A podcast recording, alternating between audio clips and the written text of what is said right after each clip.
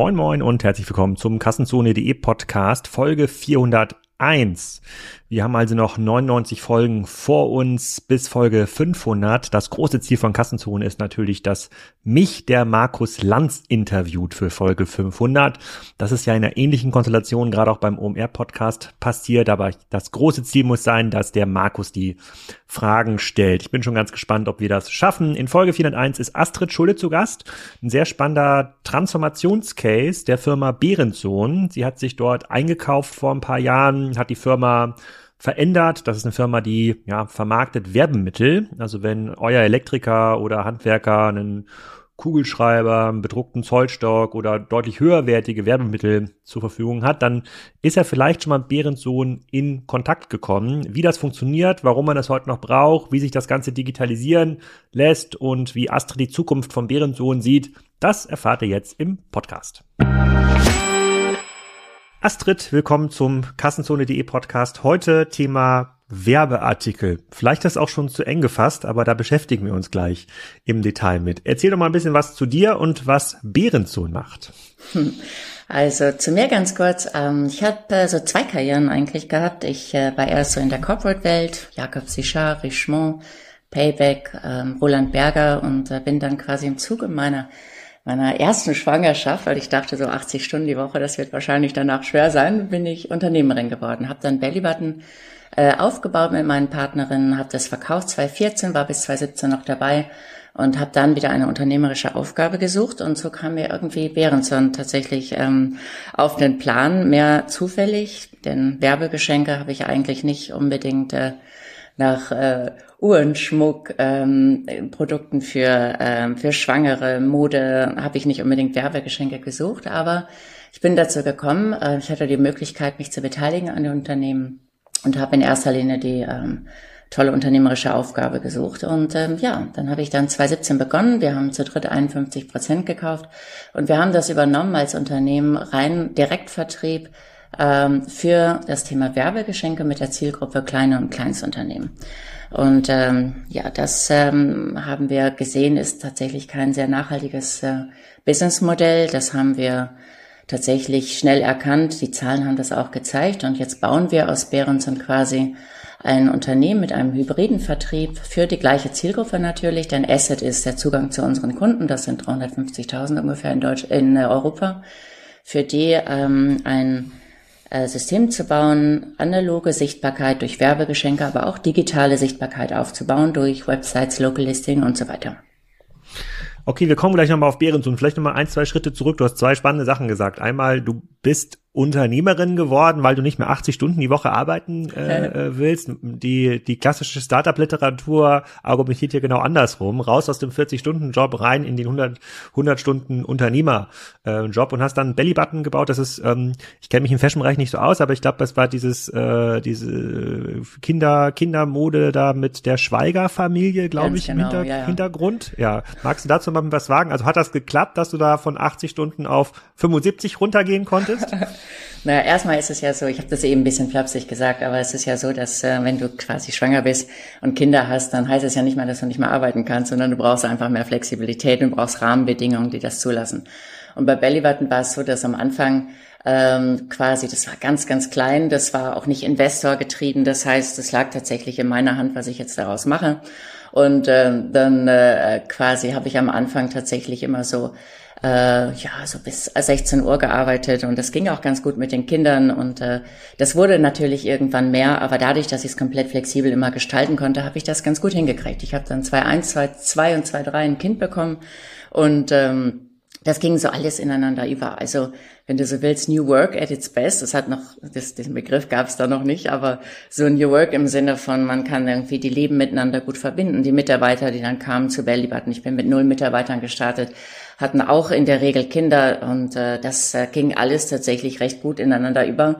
Und wir haben dann viel gearbeitet. Es lief dann auch relativ schnell an, aber es war einfach ein ganz anderes, äh, ein ganz anderes Arbeiten. Ne? Für mich war das auch quasi diese Karriere vorher war eine sehr von außen getriebene Karriere, wenn du so willst. Also ich glaube, Maslow, oberste, oberste Stufe habe ich nicht erreicht da.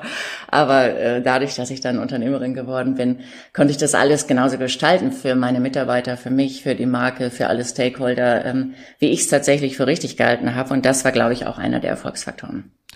Hm, wie, wie groß ist Belly Button dann geworden, bis ihr das verkauft habt? Also wir haben es mit äh, knapp neun Millionen verkauft.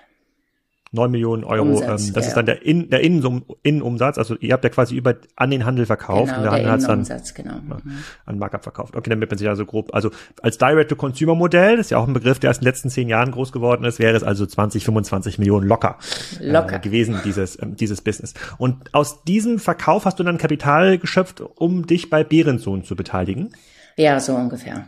Also okay. es ist, äh, wir waren fünf Partnerinnen, also es ist keine äh, Multimillionen-Dollar-Firma geworden leider, aber ähm, ich habe zumindest Kapital rausgezogen, so dass ich mich beim nächsten Unternehmen beteiligen konnte, ja. Und diese, wie hat dieser Selektionsprozess stattgefunden? So 2014 bist du da rausgegangen. Wusstest du da schon, dass du Behrens so, dich dabei Behrens so beteiligen willst? Oder hast du dann angefangen, klassisch, wie man es in der Unternehmen, Unternehmensberatung lernt, so eine Matrix zu machen, so Wachstumsmärkte äh, äh, und äh, dann, dann vielleicht noch irgendwie einen, äh, eine andere Dimension mit irgendwie passenden Unternehmen äh, dazu. Wer ist irgendwie kaufbar, wer ist nicht kaufbar? Wie ging das denn? Ja, ich glaube, dass ich im Vergleich zu, ähm, zu deinen anderen Podcast-Gästen recht intuitiv bin. Also ich habe ja in meiner Karriere vorher alles immer richtig gemacht und alles immer höher, schneller weitergemacht und alles immer gesteigert. Ich glaube, ähm, dass zumindest für mich das nicht das richtige Modell war und hm. ähnlich so zu mir passend ist dann auch Behrenson entstanden. Also ich habe ähm, als es klar war 2017 habe ich dann durfte ich dann den Investor verlassen, das habe ich dann auch gemacht ähm, da habe ich ein paar Corporate-Angebote bekommen, aber ich hatte ja dann auch einfach gelernt, wie es ist, Unternehmerin zu sein, wie es ist, meinen Werten entsprechend zu agieren, wie es ist, auch im Driver Seat meines, äh, meines eigenen Lebens zu sitzen mit meinem Unternehmen. Darum war klar, dass ich wieder Unternehmerin werden würde und nicht äh, auf die Corporate-Seite gehen würde. Und ähm, ich äh, wollte in Hamburg bleiben. Meine Kinder waren sind jetzt mittlerweile so 18, 19, 20, aber die waren da natürlich noch ein bisschen kleiner und äh, es war klar, es soll in Hamburg sein. Es war klar, ich wollte ähm, eine gestalterische, unternehmerische Aufgabe haben und ähm, habe mir so ein paar Unternehmen angeschaut tatsächlich und äh, hatte ähm, dann aber eine Beziehung zu Peter Dill, Eckbert Miebach, die beide Deutsche See gemacht haben, die magst du vielleicht kennen.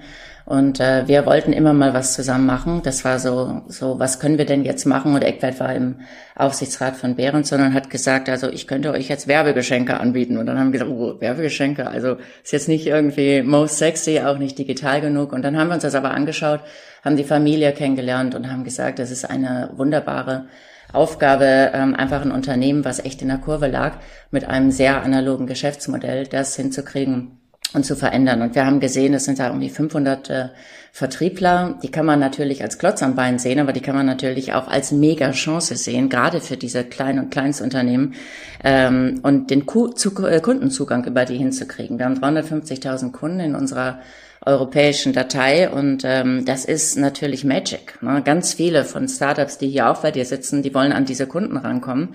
Das ist aber gar nicht so einfach, wenn du nicht direkt bei den Kunden bist und das waren wir jetzt seit äh, wenn du willst, seit 180 Jahren, seit Start der Firmengeschichte. Und äh, da haben wir gesehen, da ist echt was drin und äh, haben dann quasi gesagt, jeden Markt kann man irgendwie auch anspruchsvoll und sexy machen. Also ich habe vorher Umstandsmode, das war überhaupt nicht sexy. Ne? Und dann aber mit Bellybutton wurde das plötzlich ein ganz tolles modisches Segment und ähnlich haben wir uns das bei Werbegeschenken auch gedacht, haben aber schnell gesehen, Werbegeschenke allein können es nicht sein und haben dann die digitale Ausweitung gemacht. Mhm. Die, ähm, wenn, wenn, wie muss man sich das vorstellen, wenn man so ein Unternehmen kauft? Ähm, du musst jetzt hier keine konkreten Kaufpreise nennen, aber mhm. 2014, 2015 war Behrensohn um die 50 Millionen Umsatz, ganz grob. Ich glaube, als AG in Deutschland, dann, ich weiß nicht, was Deutschland macht, glaube ich, die Hälfte aus ungefähr. Genau. Ähm, und ähm, hatte, keine Ahnung, 700 Mitarbeiter, aber schon jahrelang keinen Ertrag mehr ähm, erwirtschaftet. So in der Startup-Welt ist ja so, wenn man schnell genug wächst, dann kann man sich auch leisten, keinen Ertrag zu erwirtschaften. Dann muss man trotzdem hohe Preise Zahlen in der klassischen Welt rechnet man dann so mit EBITDA-Multiples und sagt man, okay, Jahresertrag mal fünf, mal sechs, mal sieben, mal, mal acht, das ist der Wert des Unternehmens. Wie, wie bewertet man denn dann ein Unternehmen, was viele Jahre lang eigentlich keinen positiven Ertrag erwirtschaftet hat? Ja, Bekommt man also das dann so ein bisschen geschenkt oder wie geht das? Naja, einen tatsächlichen Kaufpreis ähm, quasi haben wir tatsächlich nicht besprochen so. Das heißt, äh, Darüber reden wir nicht, aber wir, aber es war klar, das Unternehmen braucht Geld und wir haben darüber quasi über über Geld, was wir drei quasi als äh, als Gruppe ins mhm. Unternehmen mhm. gebracht haben, haben wir den Kaufpreis verhandelt. Ah, okay, aber so eine Kapitalerhöhung. Und so muss man sich das dann, so muss man sich das vorstellen. Und dann vielleicht noch für diejenigen, die bisher noch nicht mit Bärensohn in Kontakt gekommen sind, auch nicht als Kunde. Wie muss man sich das vorstellen? Also du hast gerade von 500 Vertrieblern gesprochen. Kommen die dann mit einem Musterkoffer zu einem, zu meinem Nachricht, ich nehme meinen Nachbarn hier, der ist Elektriker, äh, und bieten dem dann bedruckte Zollstöcke an oder, oder, Kugelschreiber? Wie, wie funktioniert das? Also was ist genau da die Wertschöpfung? Also ähm, bevor wir kamen, ähm, hat es tatsächlich so funktioniert. Es gab Muster Musterkoffer, die gibt's auch im Übrigen jetzt noch.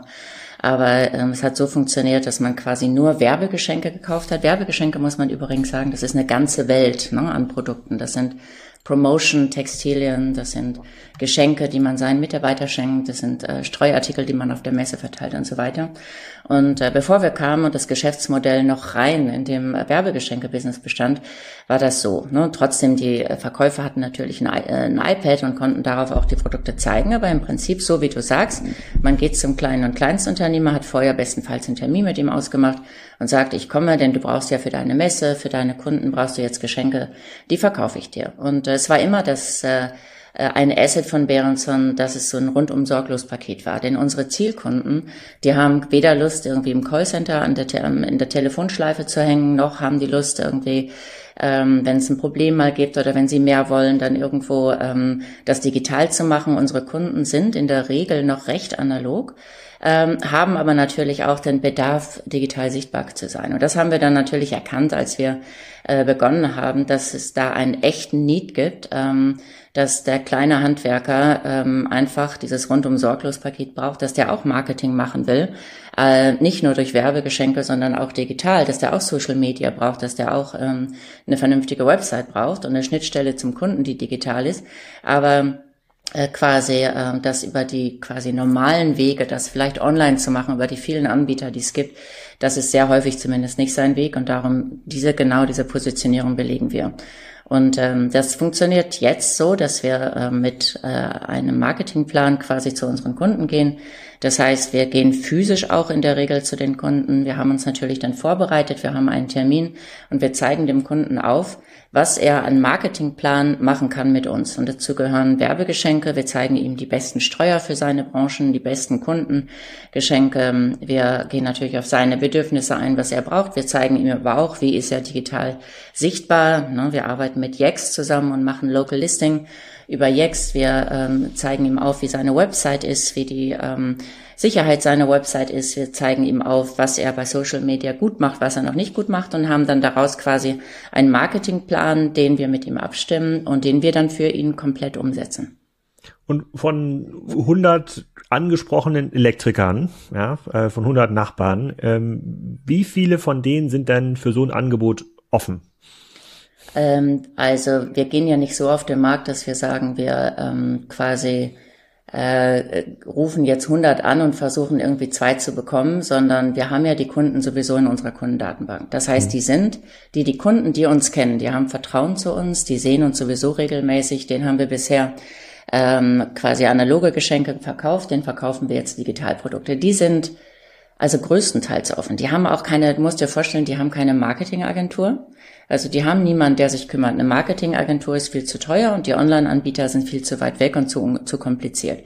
Das heißt, die sind von, den, von unseren Kunden, ähm, es ist nicht so, dass die alle kaufen, aber wir machen mittlerweile über zehn Prozent unserer Produkte mit, ähm, unserer Umsätze mit Digitalprodukten. Also die Offenheit ist sehr, sehr groß. Und bei neuen Kunden, die sind zum Teil natürlich auch schon durch andere Anbieter dann online versorgt. Aber insgesamt sehen wir, dass wir mit dem Gesamtkonzept sind wir signifikant erfolgreicher als nur mit dem Werbegeschenkegeschäft. Denn mit das Werbegeschenkegeschäft kann viel, viel leichter online ersetzt werden als das andere Geschäft.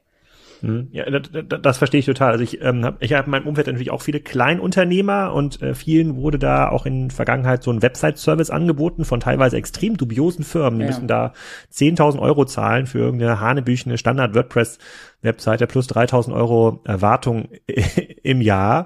Und äh, da ist dann jemand, der natürlich gar keine Ahnung hat von diesem Markt. Oft sind das so, keine Ahnung, ähm, Arztpraxen, ja, teilweise auch Hand, Handwerker. Das ist komplett Hanebüchen, was da funktioniert. Und dann werden noch, noch Teil äh, solche Services verkauft. Und ähm, die sind dann immer ganz froh, wenn sie dann irgendwie jemanden kennen oder über Netz, Netzwerk haben, Menschen aus der Internetszene, die sie mal fragen können und sind dann selber ganz geschockt über die äh, große Differenz äh, zwischen dem, was da geliefert wird und dem, was ähm, versprochen wird. Das ähm, ist wirklich seid ihr denn, Unverschämtheit, ja, was es da in dem Markt ja. gibt, das muss man echt sagen.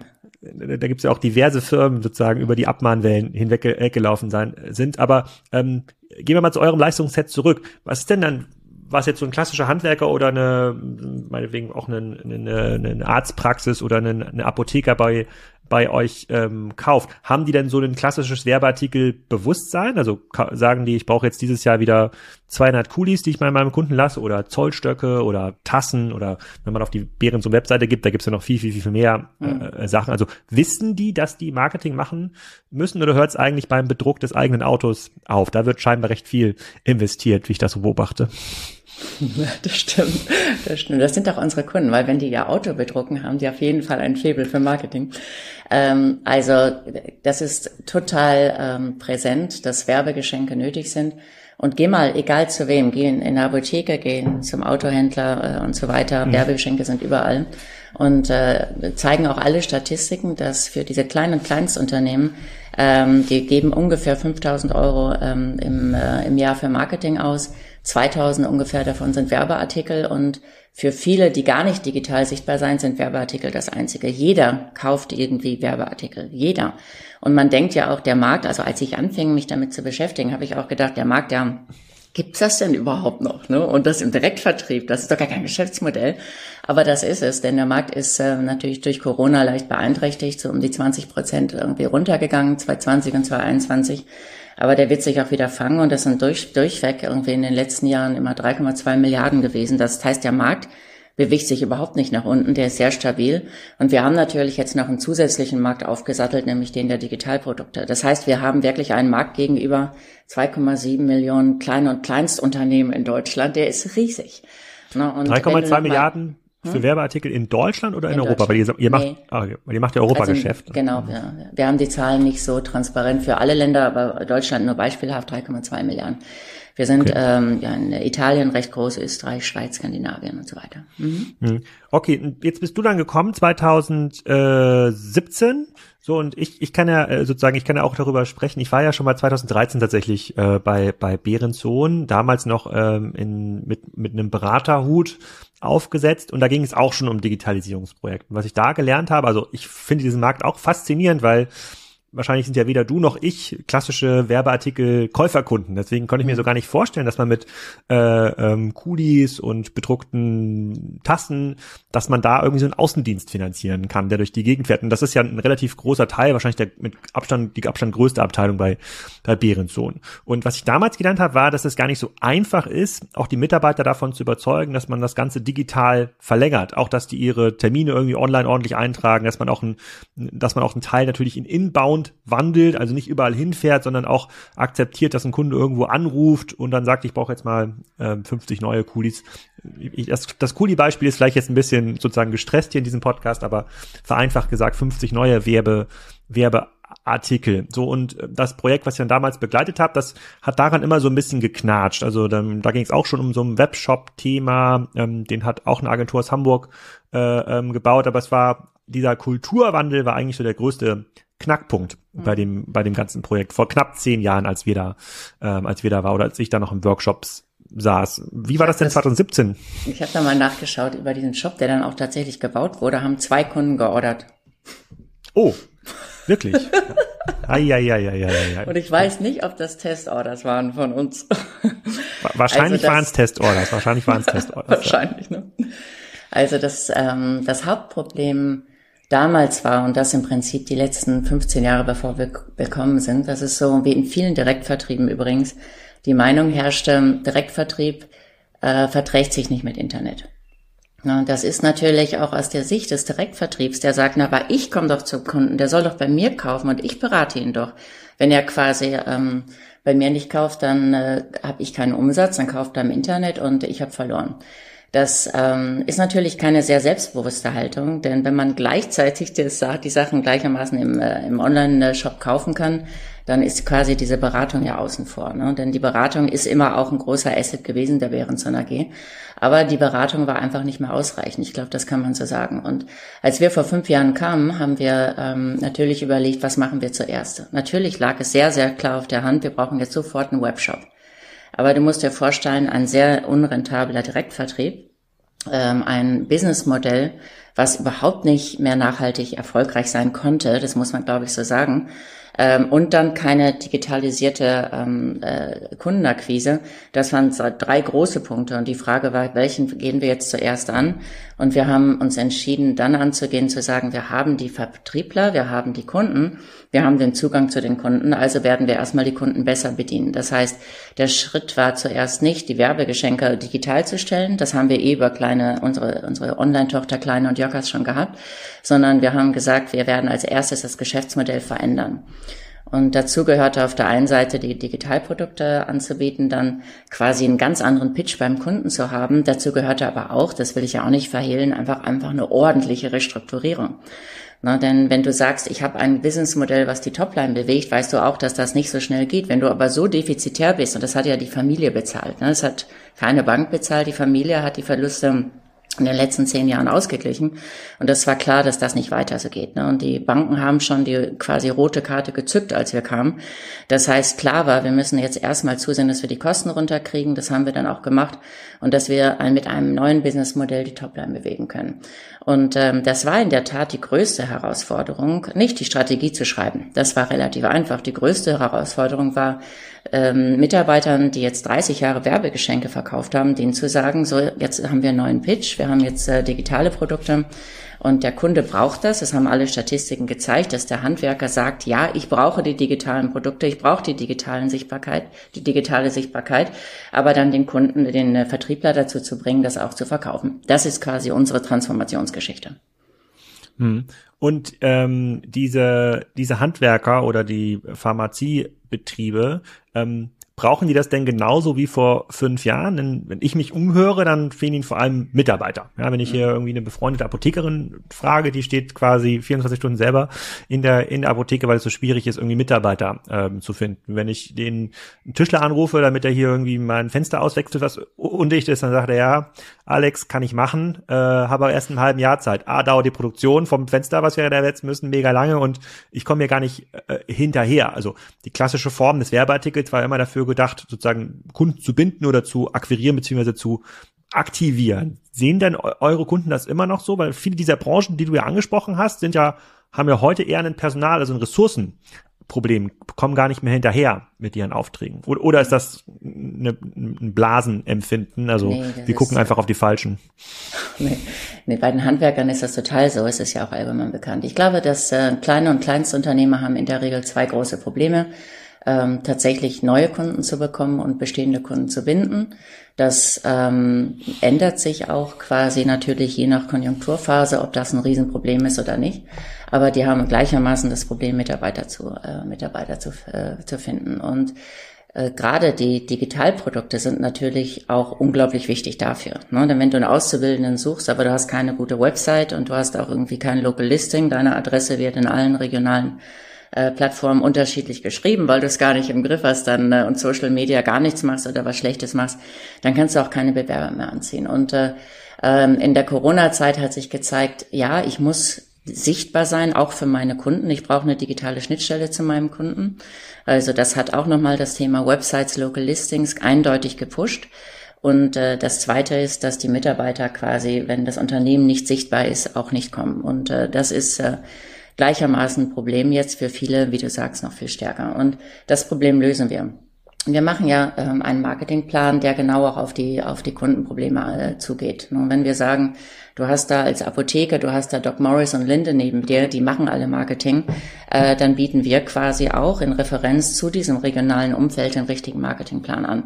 Und wenn wir sehen schon, der versucht durch irgendwie nicht sehr gute Facebook-Anzeigen Mitarbeiter zu bekommen, das sehen wir ja vorher schon in der Vorbereitung. Also sagen wir, du kannst jetzt Social Media machen, aber guck mal, dir folgt überhaupt niemand. Wir machen das jetzt richtig, wir setzen die Seite richtig auf, denn gerade für lokale Akquise von Mitarbeitern sind Social Media natürlich wichtig. Und dann machen wir das für den Kunden, nehmen ihm das ab für wirklich günstiges Geld und äh, das, ähm, äh, das wird unglaublich äh, gut angenommen. Und äh, der Kunde ist quasi bei uns gar nicht ähm, so der Bottleneck gewesen, weil die Nachfrage riesig ist. Die Transformation war insbesondere natürlich bei unseren Vertrieblern. Denn wenn du sagst, vor zehn Jahren ging da so ein E-Projekt nicht, äh, E-Commerce-Projekt nicht weiter, dann ist das natürlich auch ähnlich gewesen jetzt bei den Vertrieblern, jetzt auch digital zu denken. Und das ähm, ist eigentlich das Wichtigste, auch eigentlich unsere wichtigste Story, denn das ist etwas, was nicht so leicht ähm, umzusetzen war, wie man vielleicht denkt. Gegen wen konkurriert er denn äh, in diesem Markt? Wenn ich jetzt als Naivling da von draußen drauf schaue, würde ich sagen, hm, bedruckte Dinge kann ich mir wahrscheinlich bei Flyer Alarm mhm. kaufen. Da bestellen sich Handwerker vielleicht auch immer eine neue Plane für ihren Hänger. Ja, bedrucken die dann ganz, ganz doll. Da gibt's vielleicht auch ein paar Tassen und Goodies mit dazu. Ähm, dann habe ich vor ein paar Jahren auch mal verschiedene Projekte begleitet, also gar nicht aktiv so, ähm, sozusagen als Berater, sondern das ein bisschen von außen mitverfolgt, die auch diese Kleinunternehmer als Zielgruppe haben, aber ihr Geschäftsmodell verändern mussten. Ich glaube, das, das örtliche, also diese Te Telefonbücher genau, sind da so ein klassisches ja. Beispiel. Die versuchen da ähm, auch Social Media und Co. Äh, zu verkaufen. Und dann kamen so ein paar neue Eintreter in diesem äh, Markt, insbesondere so Website-Firmen, die da mit hanebüchenden Preisen und ziemlich mehr Abzocke aufgetreten sind. Aber es gibt ja so verschiedene Parteien, die versuchen, genau diesen Markt zu erobern und auch diese Rolle zu übernehmen oder anzubieten, die ihr auch haben wollt. Wenn, wenn du dich äußern kannst und willst zum Thema Wettbewerb, wer ist denn das aus deiner Sicht? Ähm, also für das äh, Thema, wenn man jetzt wirklich nur sagt, ich will einen Stift haben, der ähm, darf nicht mehr als 59 Cent kosten, dann würde ich wahrscheinlich auch zu Flyer Alarm gehen. Ne? Also Flyer Alarm, wir kennen auch die Unternehmen, die äh, mit uns äh, äh, quasi in diesem Markt sind, ähm, die übrigens alle ganz easy sind. Weil Flyer Alarm, den Chef kenne ich gut, der sagt, hey, der Markt ist riesig, Astrid. Ne, ihr geht zu den Kunden, das ist echt ein anderer Markt. Also wir tun uns überhaupt nicht weh, denn äh, äh wir machen quasi nicht am schnellsten und am billigsten online, sondern wir machen die beste Beratung offline. Zumindest ist das noch das Kerngeschäft. Wir kommen mhm. ja gleich auch zu der Übertragung irgendwie auf das Digitalgeschäft. Und äh, Flyer Alarm ist sicherlich zu nennen bei diesen ganzen Themen. Ähm, schnelle und tolle Werbegeschenke. Dann gibt's natürlich viele auf dem Markt wie Jimdo zum Beispiel, die diese Websites anbieten. Auch ja. Matthias Henze kenne ich auch gut. Also die machen das fantastisch. Die haben natürlich sich sehr, sehr fokussiert auf das Do-it-yourself-Modell. Und wir sind uns beide einig, dass es auf der einen Seite gibt es einen Do-it-for-me-Markt, das ist unser Markt. Und dann gibt es einen Do-it-yourself-Markt. Und äh, ich äh, glaube, wir tun uns da alle nicht weh. Es gibt niemanden auf dem Markt, der so viele Leute draußen hat mit diesem Beratungsansatz. Denn du hast es eben angesprochen. Wir gucken natürlich auch, ähm, was, wenn wir zu den Kunden gehen, was haben die so? Ne? Da sind Websites ähm, von Drückerkolonnen reingeschmissen ähm, an wirklich äh, an, an Leute, die echt überhaupt keine Ahnung haben. Das ist ja aber auch nicht deren Kerngeschäft. Ne? Die wollen auf den Bau mhm. gehen. Die stehen morgens um sieben Uhr auf dem Bau. Die wollen nicht irgendwie äh, Spezialisten werden für, äh, für Websites. Unverschämtheiten. Also ähm, Hanebüchner Markt, wie du sagst. Und das Gute ist, dass wir einfach, wir sagen in unserer Positionierung, wir sind der beste Partner für analoge und digitale Sichtbarkeit. Und bester Partner heißt, ähm, wir sind nachhaltig bei dem Kunden. Wir kennen die ja auch schon seit Ewigkeiten. Also wir sind keinerlei Drückerkolonne. Wir gehen auch mal ohne einen Auftrag weg, weil wir wissen, dass unser Angebot unschlagbar ist. Denn nicht nur die Beratung ist gut, die Preise sind auch wirklich ähm, sehr gut, auch gerade für diese Digitalprodukte. Und dadurch ähm, hat der Kunde ähm, echt ein, ein gutes Paket. Und das gibt, es gibt niemanden im Markt, der vor Ort diese Beratung angibt. Es gibt viele, da sagst du, ähm, natürlich was Richtiges. Die sagen, okay, bisher habe ich gelbe Seiten verkauft. Äh, Visible zum Beispiel gehört auch dazu. Ne? Den, den, den Chef kenne ich auch gut. Der verkauft auch jetzt Websites natürlich und Local Listing, weil er sagt, nur gelbe Seiten und das digitalisiert und jetzt wer liefert was, das reicht auch nicht mehr als, äh, als Tool. Also viele sind in dem Markt, aber wir sind die, die vor Ort sind und das ist der Riesenunterschied. Aber wenn ich jetzt überlegen müsste, was wäre ein guter Service für meinen Nachbarn, der Elektriker, dem habe ich geholfen, selber eine Webseite zu bauen. Also mhm. der hat mhm. quasi sehr, sehr niedrige Kosten im Monat. Und ich beobachte es natürlich ein bisschen auch, was ändert sich da? Dann haben die ja, setzen sich quasi einmal dahin, haben aber eigentlich nie Zeit, das zu aktualisieren. Also manchmal schaffen sie es noch, ähm, Kunden zu überzeugen, dass er sie bei Google bewertet. Da bekomme ich auch manchmal dann Links von einem Handwerker, die sagen, hier bitte bei Google bewerten. Das ist so das, das Einzige, wo sie wirklich aktiv den, den Kunden einbeziehen. Und ich würde mir ja eigentlich einen Partner wünschen für meinen Nachbarn, der sagt, komm, ich baue dir diese Webseite oder ich betreibe das für dich. Kann auch Jimdo sein, weil vielleicht ist Jimdo zurzeit das beste, günstigste System. So, das kostet dann irgendwie 10 Euro im Monat. Wir legen dann noch eine Verwaltungsgebühr, aber du musst dich nicht drum kümmern, weil wie du schon sagst, der ist ja auf der Baustelle. Der hat dafür weder Lust noch Zeit, so, der, der, der kommt am Wochenende kaum hinterher, das ganze Thema Rechnungsstellung und Angebotserstellung ähm, zu, äh, genau. äh, äh, zu, zu, zu bearbeiten. Und ähm, seid, seid ihr denn quasi so ein Partner oder sagt denn, ihr habt eigentlich ein proprietäres System, also ihr setzt das dann irgendwie selber ähm, selber für den ähm, auf, weil es könnte durchaus sein, dass der sagt, ich brauche jetzt 10.000 Kulis, ja, die müssen auch günstig sein und dann ist es ja eigentlich im Interesse des Handwerkers sagen, dann möchte ich eigentlich das Flyer-Alarm-Angebot und nicht das vielleicht hochwertigere Bärensohn-Angebot, aber als so Meta-Dienstleister müsstet ihr es doch dann machen, oder? Also das wäre strategisch ein anderer Ansatz, Alexander. Ich verstehe das. Wir könnten einfach eine Plattform sein und wir suchen für den Handwerker das Allerbeste raus auf dem Markt. Aber wir machen das anders. Wir sagen, wir wollen auch quasi die Kundenbeziehung haben, das ist unser Kunde, weil wir quasi ähm, mhm. in der Lage sind, für den Kunden ähm, das Beste tatsächlich in der Gesamt, im Gesamtpaket einzukaufen. Wir haben eigene Produkte übrigens, ne? wir haben aber auch Zugang zu all dem, was es auf dem Markt gibt. Wir haben genau die gleichen Lieferanten wie Flyer Alarm. Und äh, wir äh, bedienen einfach umfassend. Wenn wir zum Beispiel sagen, ähm, äh, ohne jetzt vielleicht dazu konkret über Konkurrenten zu reden. Ne? Die, keiner redet ja mehr mit den Kunden mittlerweile. Also keiner hat irgendwie so einen Kundenservice, der tatsächlich mit dem Kunden einfach auch verfügbar ist. Ne? Viele arbeiten nur über E-Mails und viele arbeiten auch nur äh, dann darüber, dass sie so ihre Prozesse digitalisiert haben, dass alles durchrutscht.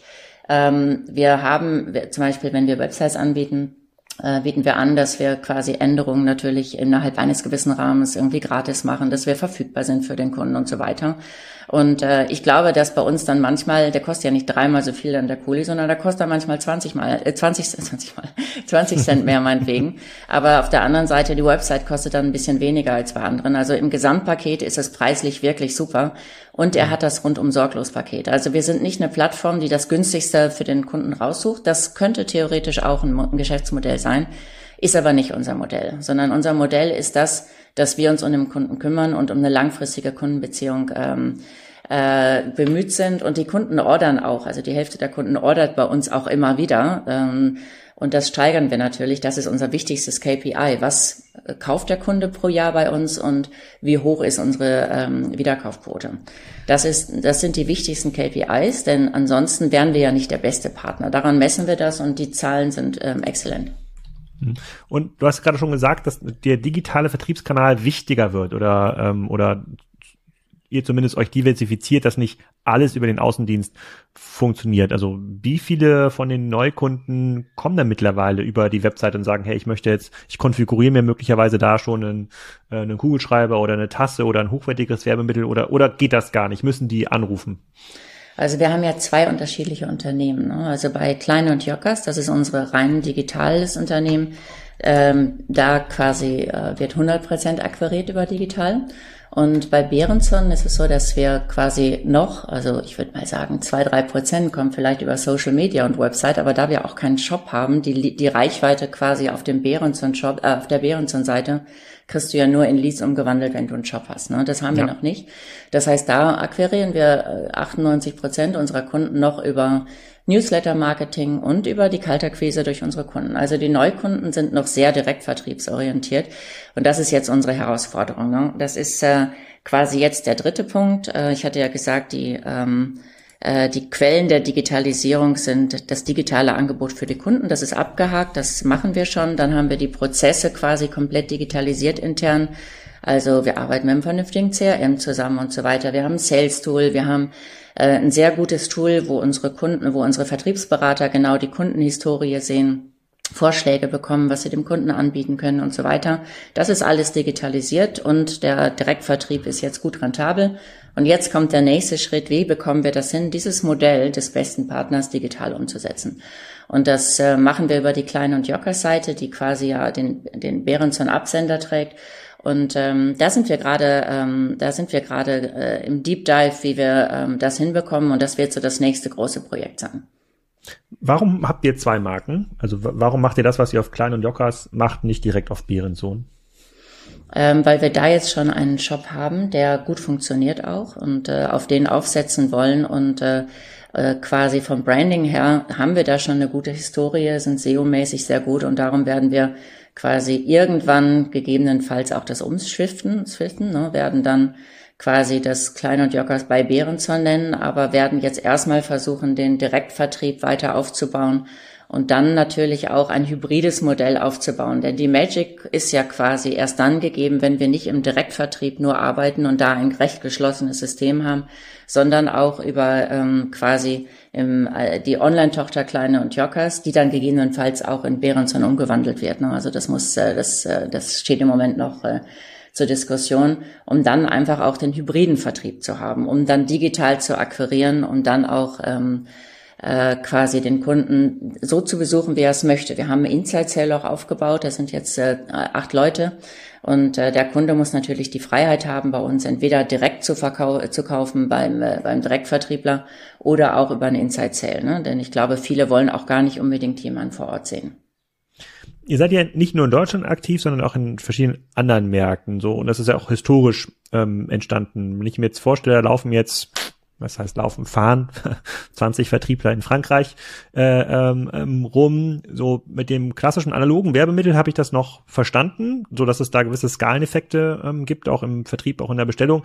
Wenn jetzt aber da auch digitale Services jetzt in, an einen französischen Elektroinstallateur anbietet, dann steigt die Komplexität natürlich enorm. Man müsste ja auch entsprechende Sprachkompetenz haben. In anderen Ländern gibt es möglicherweise andere Plattform, ich überlege mal, ne, wahrscheinlich nicht in Europa, ist wahrscheinlich alles irgendwie Google, Facebook und, und Co. Ähm, wie funktioniert das? Lässt sich das auch so digitalisieren, wie ihr das in Deutschland macht?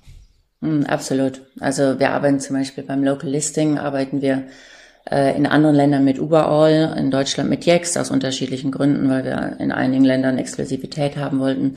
Also das lässt sich, ähm, äh, das lässt sich digitalisieren. Im Moment ist es natürlich noch so, dass wir äh, die Seiten selber bauen, natürlich irgendwie mit WordPress, also mit einer relativ einfachen, mit einer relativ einfachen Mechanik, mit Leuten, die bei uns angestellt sind, aber auch mit einem Netz von Freien, die zum Teil auch mehrsprachig sind. Das heißt, die Umsetzung dieser Sachen können wir jetzt tatsächlich relativ leicht hinbekommen.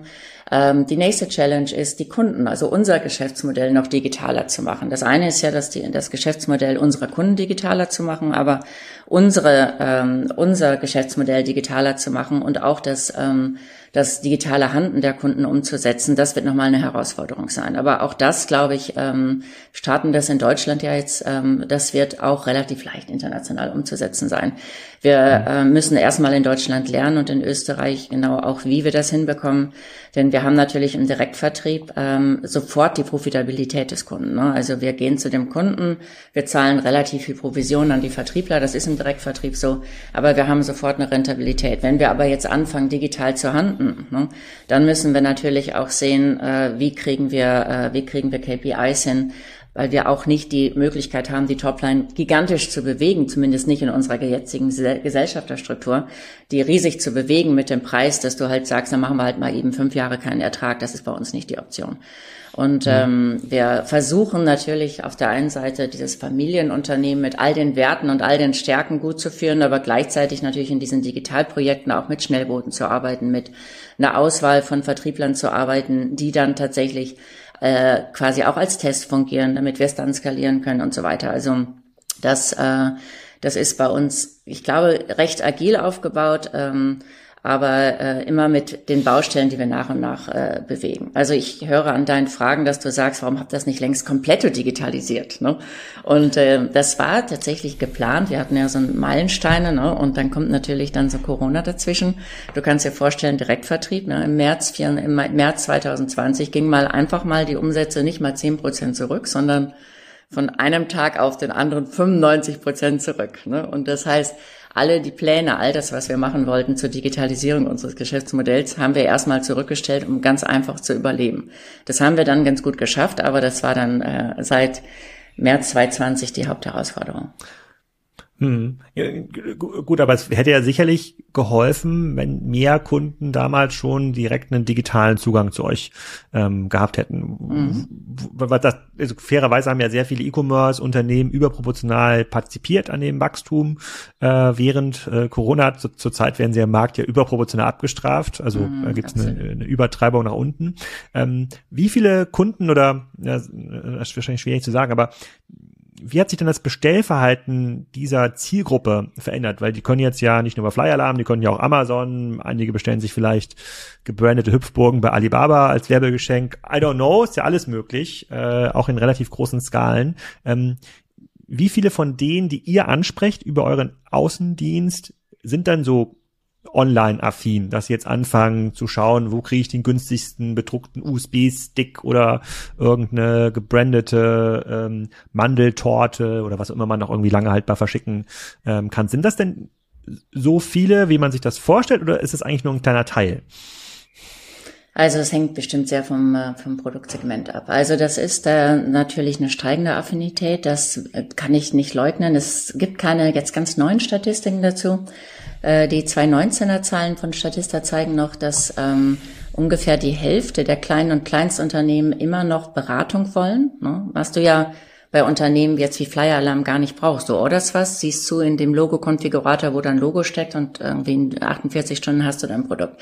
Ähm, ich fand das, als ich das erste Mal mich dem Markt beschäftigt habe, sehr verwunderlich, ähm, dass die Beratung so einen großen Anteil hat. Ne? Das heißt, Beratung kann natürlich telefonisch oder vor Ort sein. Ähm, aber viele unserer Kunden sagen, wir möchten vor Ort beraten werden, weil wir haben natürlich auch mit einigen Kundengruppen mal getestet, willst du eher besucht werden, möchtest du eher angerufen werden. Also die äh, Kundengruppen möchten von uns besucht werden, weil das kennen sie auch von uns. Da kommen die äh, Leute, die seit 20 Jahren kommen, zu denen hat man Vertrauen und so weiter. Also ich vermute, es gibt eine steigende ähm, äh, Online-Affinität, auch natürlich, wenn die nächste Generation quasi der Handwerker kommt.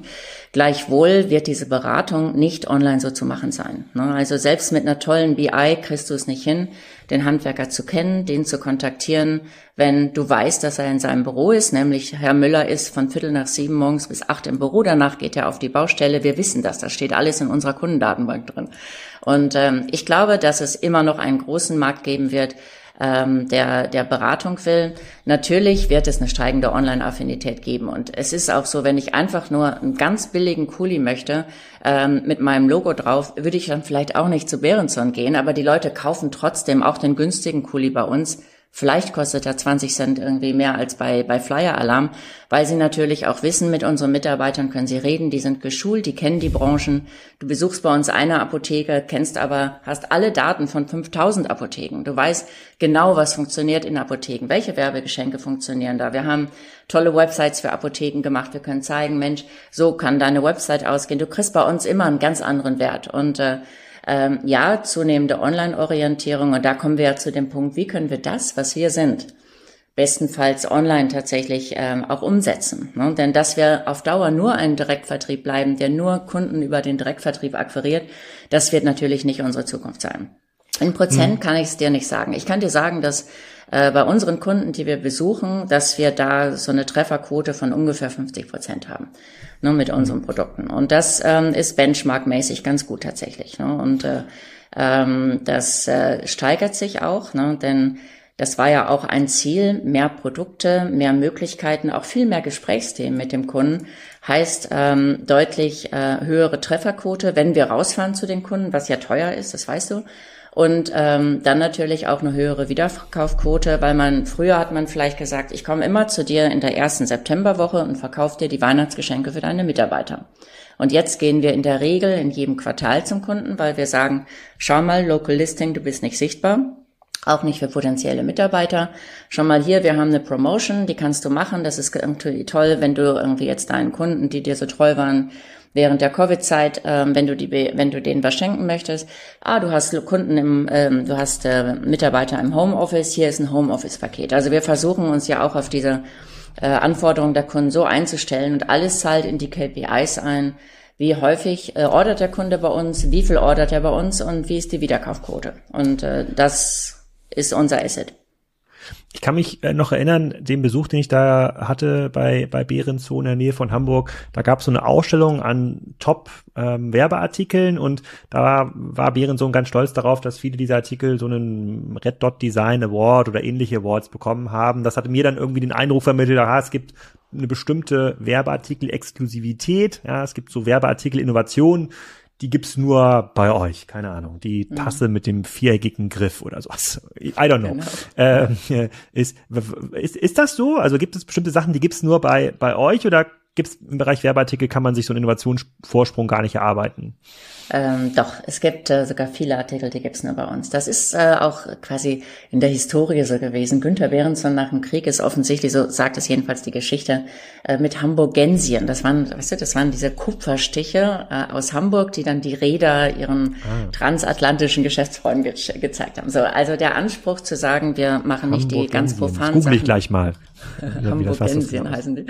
Ähm, äh, das, äh, das, das ist in der DNA von Behrenson. Das ist auch unglaublich wichtig wichtig, weil die Kunden, die so lange schon bei uns kaufen, die freuen sich auch drauf, was wir ihnen zeigen. Und wir haben ähm, ungefähr 250 Produkte im Sortiment, die ähm, exklusiv sind. Wir haben, äh, wir bekommen immer noch Design Awards. Wir haben immer noch äh, Kooperationen mit Künstlern zum Beispiel. Wir haben ähm, Kooperationen, die sonst keiner hat, die wir auch exklusiv haben. Gleichzeitig wissen wir aber auch, ähm, dass es nicht mehr so funktioniert wie früher. Früher konntest du sagen, hier, wir haben wir 250 Produkte.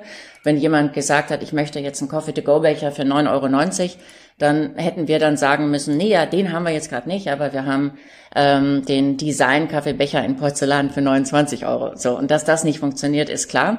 Das heißt, wir wollen weiterhin ganz besondere Produkte machen. Das ist auch aus Sicht unserer Kunden ein Asset ähm, unseres Unternehmens. Gleichzeitig aber haben wir Zugang über, äh, über Portalintegration zu all dem, was es auf dem Markt gibt. Es gibt ja auch nur sage ich mal, fünf ganz große Anbieter in Europa und auf die greifen alle zu und auf die greifen wir natürlich gleichermaßen zu zu gleichen Preisen.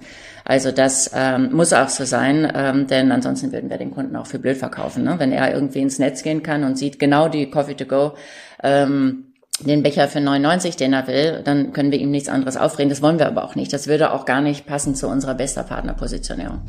Mhm. Aber die Kunden mhm. schätzen ähm, etwas ähm, Exklusives. Also wir haben die Produkte auch so ausgestattet in der tollen Verpackung, dann mit einem Beileger. Wir haben sehr, sehr viel nachhaltige Produkte mittlerweile.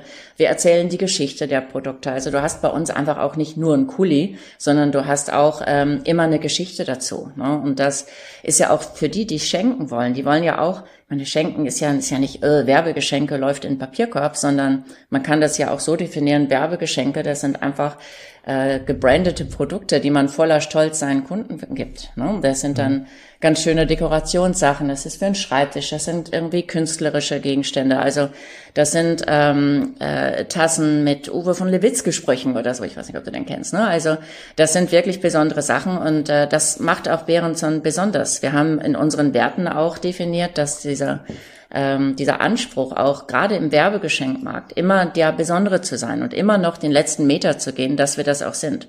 Und ähm, das kann keine Preisführerstellung sein, ne? das kann es nicht sein, aber ähm, äh, das ist eine Serviceführerstellung und das aber ähm, sehr breit im, im Direktvertrieb ausgelegt. Hm. Bei diesen Dingen, die eure Kunden verschenken. Hat das Thema Nachhaltigkeit da eine neue Relevanz bekommen in den letzten Jahren? Weil also der Wegwerfkuli, würde ich sagen, mhm. dürfte ja durch die Diskussion in den letzten zwei Jahren deutlich umstrittener geworden sein. Ähm, total. Also das äh, äh ist auch natürlich bei Behrenson auch in der DNA. Wir haben auch, wir haben so einen großen Wald schon mal vor lange vor meiner Zeit, vor 20 Jahren äh, nee, 30 Jahren mittlerweile einen riesengroßen Wald aufgebaut. Ähm, wir haben mit dem WWF Kooperationen gehabt. Und ähm, da war das vielleicht noch ein Luxusthema ne, damals, aber das ähm, ist natürlich ein riesiges Thema bei uns. Wir haben jetzt im Moment so 25, 30 Prozent unserer Produkte sind nachhaltig. Unser Ziel ist, dass wir in zwei Jahren 50 Prozent unserer Produkte nachhaltig haben. Wir werden auch unseren quasi äh, unseren Bestseller, das ist tatsächlich ähm, so ein äh, sehr designiger ähm, Stift, den werden wir komplett ähm, nachhaltig aufsetzen jetzt im nächsten Jahr. Das ist was heißt auch nachhaltig? Also nachhaltig heißt ähm, äh, in dem Fall, dass wir äh, das quasi das Material aus recyceltem Plastik machen mhm. und ähm, dass äh, wir ihn natürlich trotzdem immer noch transportieren müssen, klar, aber dass wir zumindest irgendwie den Abdruck deutlich verbessern durch dieses Produkt. Wir haben ähm, sehr viele äh, Papierprodukte, die quasi aus Graspapier sind. Äh, wir haben ähm, sehr viele quasi insgesamt so in allen Bereichen nachhaltige Materialien. Wir versuchen natürlich äh, quasi die Logistik möglichst nachhaltig zu machen. Wir holen jetzt natürlich viel auch aus Asien wieder zurück ähm, in der Produktion, gerade Holzprodukte nach Europa, aus Kostengründen, aber auch aus Nachhaltigkeitsgründen. Also das ist ein Thema, was ähm, äh, in der Branche äh, extrem wichtig ist und äh, was auch, glaube ich, ähm, das Image der Branche auch nachhaltig so ein bisschen, ein bisschen verbessern wird. Ne? Weil viele, mit denen ich dann so gesagt habe, oh, ich mache jetzt Werbegeschenke, so, oh, das sind doch diese, also du kennst ja, es gibt so Unternehmen, die schicken dann diese ganz hässliche Plastikkugelschreiber schon mit deinem Namen, also als Akquise der so hässlich ist, dass du deinen Namen gar nicht drauf haben willst und dann schmeißt du den sofort weg. Also viel, bei vielen ist das so. Ne? Die schicken was per Mailing zur Akquise, du schmeißt es weg. Das ist häufig noch so das Image, was äh, Werbegeschenke haben. Aber der Markt entwickelt sich auch in eine andere Richtung und wir sind sowieso schon immer anders aufgestellt. Wir haben sowas auch nie gemacht. Hm, das wäre noch eine Frage gewesen auf meinem offenen Zettel, weil ich bekomme auch hin und wieder hier an die Firmenanschrift äh, so ein Kassenzone GmbH Kugelschreiber ähm, gesendet und da hätte ich dich mal gefragt, wie das denn funktioniert. Ich habe noch nie äh, darüber bestellt, aber ich bin natürlich auch nur n gleich eins. Also ihr habt das noch nie zur Akquise eingesetzt oder nee. sehr selten wahrscheinlich. Du, das passt auch überhaupt gar nicht zu uns. Nee, noch, noch nie. Das ist eine Akquise, guck mal, du produzierst was, eigentlich was jemand nicht haben will ne, dann ist das per Definition, weil es ja massentauglich sein muss, ein billiger Kugelschreiber. Dann ist dein Name drauf, ähm, ich will das gar nicht. Und das passt einfach auch nicht zu uns. Wir wollen doch beraten. Wir wollen doch zum Kunden gehen und sagen, was ist dein größter Pain? So. Und was wünschst du dir? Und dann geht es äh, um die Digitalisierung, dann geht es darum, dass er auch dieses Werbegeschenke-Thema, er möchte das kuratiert haben. Er möchte doch auch, er will doch auch nicht auf irgendeiner Website jetzt äh, stundenlang suchen wollen, was, äh, was er seinen Leuten schenken soll, sondern wir kommen doch schon mit ganz wunderbaren Ideen. Und dieser Beratungsansatz, ne, dazu passt ja nicht ein Kugelschreiber mit, mit Namen durch die Gegend zu schicken, würden wir auch nie ja. tun. Ne? Wir würden auch niemals so einen fetten Katalog drucken oder so, wie andere große Unternehmen das machen. Das mag für einige Geschäftsmodelle passen, aber für uns überhaupt nicht. Was sind so die teuersten Werbegeschenke, die sich Kunden leisten? Ja, es gibt ja Abschreibungsgrenzen. Das ist immer ein wichtiges Thema, dass du ähm, alles unter 35 noch abschreiben kannst, über 35 nicht. Das heißt, wir ähm, äh, haben natürlich bis zu dieser Grenze sehr viele Artikel. Wir haben auch äh, Artikel, ähm, die deutlich teurer sind, aber die werden einfach weniger genommen, weil das natürlich für den, für den, für das kleine Unternehmen dann so ein bisschen Hassel ist, die äh, quasi separat. Genau, das muss dann die Steuer übernehmen des, äh, genau. des Beschenkten und sowas, ne? Als genau. Privatgeschenkten. Ah, okay. Ja. Und, und sag mal, in diesem 30-Euro-Bereich, äh, mhm. was ist das? Was, was, was bekomme ich dann bei euch? Aber du hast äh, bei uns ganz fantastische Sachen. Du hast äh, zum Beispiel ein, äh, ein Set mit einem Bluetooth-Speaker, ähm, mit äh, irgendwie Gläsern und das Set heißt dann, ähm, keine Ahnung, Happy Sunset und äh, dann kannst du quasi das deinen Kunden schenken, auch mit der Message, lass uns mal wieder zusammen feiern. Dann hast du ähm, ein, äh, zum Beispiel eine Parmesanreibe, die kommt jetzt neu, die kostet glaube ich so Ende 20, die ganz toll, die ist Design von, von einem wunderbaren Designer, der äh, auch äh, fast exklusiv für uns arbeitet, dann hast du äh, eine, eine Parmesanreibe, die einfach anders ist als andere Parmesanreiben. Ne? Und dann kannst du natürlich jedes Produkt, wenn du möchtest, diskret oder weniger diskret mit deinem Namen branden. Also alles, was wir anbieten, kannst du branden. Aber ähm, äh, das will auch nicht jeder, weil einige sagen dann, ich schreibe das auf die Karte. Wir haben natürlich auch ein tolles Kartenkonzept. Also du kannst die Karte ganz individuell gestalten bei uns und mit den Bildern deiner Mitarbeiter und so weiter. Und manche möchten das, äh, die meisten möchten die Sachen gebrandet haben, mittlerweile recht dezent. Ne? Früher war das eher so einmal großer Schriftzug über die Tasche. Ähm, und äh, das, äh, das wollen die wenigsten jetzt. Also wir haben sehr dezente, manchmal so Farb in Farb ähm, äh, Gravierungen, so dass es, äh, dass es sehr dezent aussieht. Ich habe äh, natürlich auch schon die Interviews gelesen, die du gegeben hast, einmal an FAZ und, und Handelsblatt. Äh, da, ich glaube, der Handelsblatt-Interview war 21, wenn ich das richtig gesehen habe. Ja, genau. Und da hast du auch gesagt, ähm, oder war das, war das noch früher? Das weiß ich gar nicht genau. Ich muss mal gucken. Es, es gibt diese Unsitte, dass teilweise äh, die Zeitung dieses Datum nicht mehr aufdruckt. Doch, 21. Äh, und da war dann der Plan, dass man jetzt ähm, nach, nach vielen Jahren sozusagen Turnaround-Arbeit so langsam wieder positiv ähm, genau. wird. Jetzt war ja 21 immer noch ein Corona- äh, Jahr. Magst du da ein bisschen was dazu sagen? Wie gut hat es geklappt für euch? Ja, also wir sind tatsächlich 21 das erste Mal wieder seit zehn Jahren äh, profitabel. Wir haben also ähm, zwei Millionen EBITDA gemacht mit dem Unternehmen, also in der Gruppe. Das war echt ein Erfolg. Das ist, äh, lag daran, dass wir durch die Digitalprodukte insbesondere die Topline hochbekommen haben, deutlich. Wir waren noch nicht auf äh, 2019er Niveau wieder, aber ähm, deutlich versus 2020 angestiegen und wir sind einfach mit gesunden Kostenstrukturen losgeworden, äh, losgerannt. Ne? Und äh, auch dieses Jahr läuft sehr gut. Also wir werden ähm, äh, wahrscheinlich, so sieht's jetzt aus, wieder mit einem ähnlichen Plan, äh, mit einem ähnlichen Plan raus, mit einem ähnlichen Ergebnis rauskommen und äh, das äh, tut dem Unternehmen wahnsinnig gut. Das ist ja auch etwas, was so was mit den Leuten macht. Ne? Wenn man zehn Jahre nicht profitabel ist, ähm, dann äh, ist es natürlich ein irrer Stolz ähm, und auch eine unglaubliche kultureller Push, wenn man es schafft, gemeinsam sich so zu verenden, was ja so mühsam war für alle auch. Ne? Das ist ja einfach so, wenn du 20 Jahre Werbegeschenke verkauft hast und du musst dann mhm. Schulungen machen und du musst alles neu lernen und du musst plötzlich mit dem Konzeptverkauf gehen ähm, dann äh, quasi hat das ja viel Schmerz und Tränen gekostet, uns allen. Aber dass es dann letztes Jahr so gut geklappt hat, war ein Erfolg für alle und äh, das trägt uns auch jetzt natürlich noch in die weiteren Veränderungen, die wir vornehmen. Hm. Wenn du jetzt nach vorne guckst, so 2023, 2024, wann sind die nächsten großen Dinge, die anstehen? Also mehr digitaler Direktvertrieb, Verheiratung von äh, habe ich die Jock und wie ist habe ich mir vergessen diesen Kleine und Jockers heißen sie. Genau, Kleine und Jockers und Bärensohn. Was, was sind so die großen ähm, die großen Dinge? Und magst du vielleicht noch ein bisschen was zu eurer ähm, äh, Mitab also zu eurem Org-Chart sagen? Also wie viele Leute arbeiten denn eigentlich äh, in der Organisation und wie, wie viele Leute davon machen irgendwie digitale Services? Wie viele Leute sind im Außendienst? Mhm.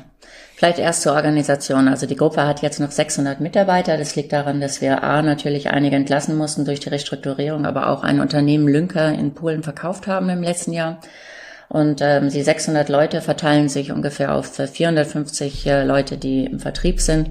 Und der Rest ist in der Produktion und in der Verwaltung. Und ähm, der Vertrieb ist in Deutschland der größte, aber auch in Italien und Österreich ist er groß. Zum Teil sind es Angestellte in Deutschland, Österreich Schweiz sind es nur Angestellte, zum Teil sind es Handelsvertreter. Das ist so ein bisschen je nach, äh, je nach Land unterschiedlich. Und ähm, äh, das, äh, die Digitalabteilung, die haben wir neu aufgebaut und die äh, umfasst jetzt mittlerweile so 20 Leute. Das äh, ist im Vergleich zu anderen, ich gucke mir das bei Jimdo an oder so natürlich ganz, ganz wenig, aber wir haben ganz gute Agenturen, wir haben Freelancer, die für uns programmieren und ähm, wir haben auch bei einigen Sachen natürlich entschieden, irgendwie Sachen white zu labeln. Das ist der viel schnellere Weg, ähm, um, äh, um auch digitale Dienstleistungen anzubieten. Andere Sachen wiederum programmieren wir selbst, weil unser Geschäft auch sehr speziell ist. Und ähm, das, so ist die Organisation aufgestellt. Wir ähm, haben im Vertrieb und das ist äh, auch ein echter Erfolg. Wir haben äh, dieses Jahr einige neue eingestellt, die nur digital verkaufen. Die lernen jetzt ein bisschen Werbegeschenke zu verkaufen. Mhm. Die waren vielleicht vorher in Unternehmen, die ähm, quasi mit einem anderen Businessmodell unterwegs waren, aber die gleiche, das gleiche Produktportfolio haben. Die sind bei uns äh, Durchstarter, die ähm, verkaufen jetzt Werbegeschenke mit. Und ähm, das zeigt auch, dass wir auch als Arbeitgeber mittlerweile wirklich super attraktiv sind. Ähm, das war, glaube ich, nicht immer so, weil natürlich von außen das Geschäftsmodell auch so ein bisschen olle aussah, was es gar nicht war, aber was ein bisschen so aussah. Mittlerweile bekommen wir echt viele Bewerbungen und äh, ich glaube auch, dass wir einfach es geschafft haben, kulturell uns echt anders aufzustellen. Ne? Also da sind wir jetzt relativ wenig drauf eingegangen, aber dieses Thema äh, so New Work nach innen, nach außen, aber nicht im Sinne von Flipper, sondern wirklich im Sinne von der, der Ursprungsidee der New Work, wirklich den Leuten ähm, äh, einfach in ihren Stärken ähm, zu sein, sie zu stärken durch die Arbeit, dass es ihnen Freude macht, bei uns zu arbeiten, dass sie ähm, in ihren Stärken gefördert werden. Wir haben die Hierarchien gigantisch abgebaut. Wir haben ähm, arbeiten viel mit agilen Methoden wie OKR und so weiter. Also wir haben es geschafft, echt ein anderes Unternehmen so kulturell aufzubauen. Das strahlt auch nach außen, das siehst du auf Social Media Kanälen, das siehst du manchmal in der PR. Und das ist, ähm, das ist eine Sache, auf die ich mich total freue, dass wir das weiter ausrollen. Und äh, ich glaube auch, dass es gut funktioniert. Im Moment zahlen, äh, zeigen alle Zahlen irgendwie in eine gute Richtung. Und ähm, ja, das Thema, wie können wir quasi einen wirklich hybriden Vertrieb aufbauen, was ich eben gesagt habe. Ne? Das Portfolio digital so abzubilden, dass der Kunde nicht auf den Außendienstmitarbeiter von uns warten muss, sondern quasi das digital ähm, äh, andocken kann an uns und wir dann quasi über die unterschiedlichen Kanäle den Kunden bedienen. Das ist das, was so im nächsten Jahr ähm, ausgerollt wird. Darauf freue ich mich sehr. Mhm.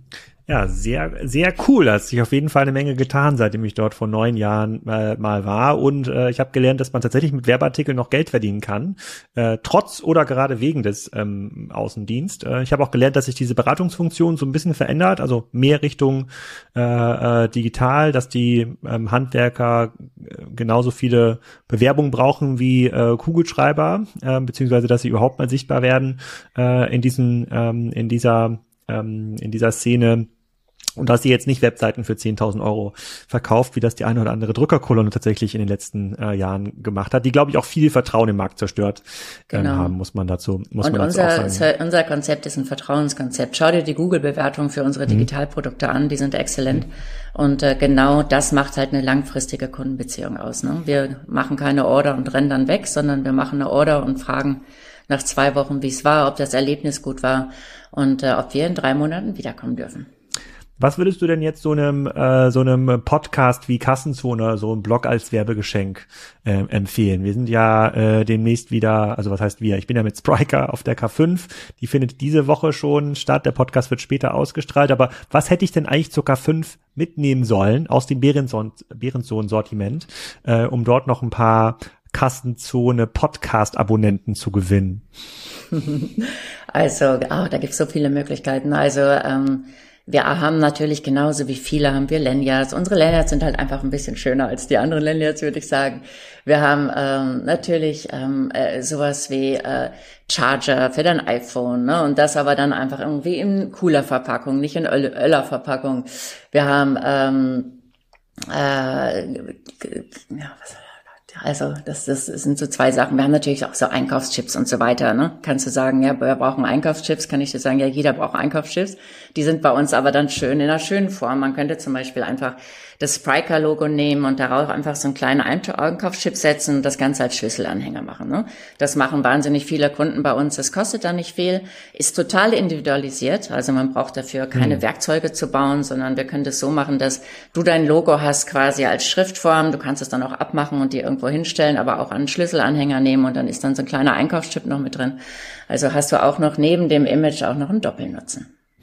Für Kassenzone wäre natürlich ein Einkaufschip extrem genau, passend, weil es halt zur Kassenzone. Äh, ich gucke gleich mal auf der auf der auf der Webseite äh, und bedanke mich ganz herzlich für deine Zeit und für das Gespräch, Astrid. Sehr gerne, danke Alexander. Das war's. Ich hoffe, ihr kauft eure nächsten Werbemittel bei Astrids Firma. Und äh, ich hatte die Gelegenheit, während der K5-Konferenz in der letzten Woche den ein oder anderen Podcast aufzunehmen, unter anderem mit Anker Store, sehr spannender B2B-Marktplatz, äh, wie ich dort gelernt habe, und auch mit dem Taxdu-Gründer und CEO. Ähm, und es geht auch extrem spannend weiter in den nächsten Wochen. Kroschke ist zu Gast. Das sind die Marktführer im Bereich Autokennzeichen. Also wenn ihr bei einer äh, Anmeldestelle irgendwo seid, bei einer Behörde, um euer Auto anzumelden, dann müsst ihr diese Schilder drucken lassen. Mit denen habe ich schon gesprochen. Extrem cooler, spannender Case. Also es geht in einem hohen Takt weiter. Mal schauen, ob wir im August eine kleine Pause machen. Aber bis dahin erstmal eine schöne Woche oder ein schönes Wochenende, wann immer ihr auch diesen Podcast hört.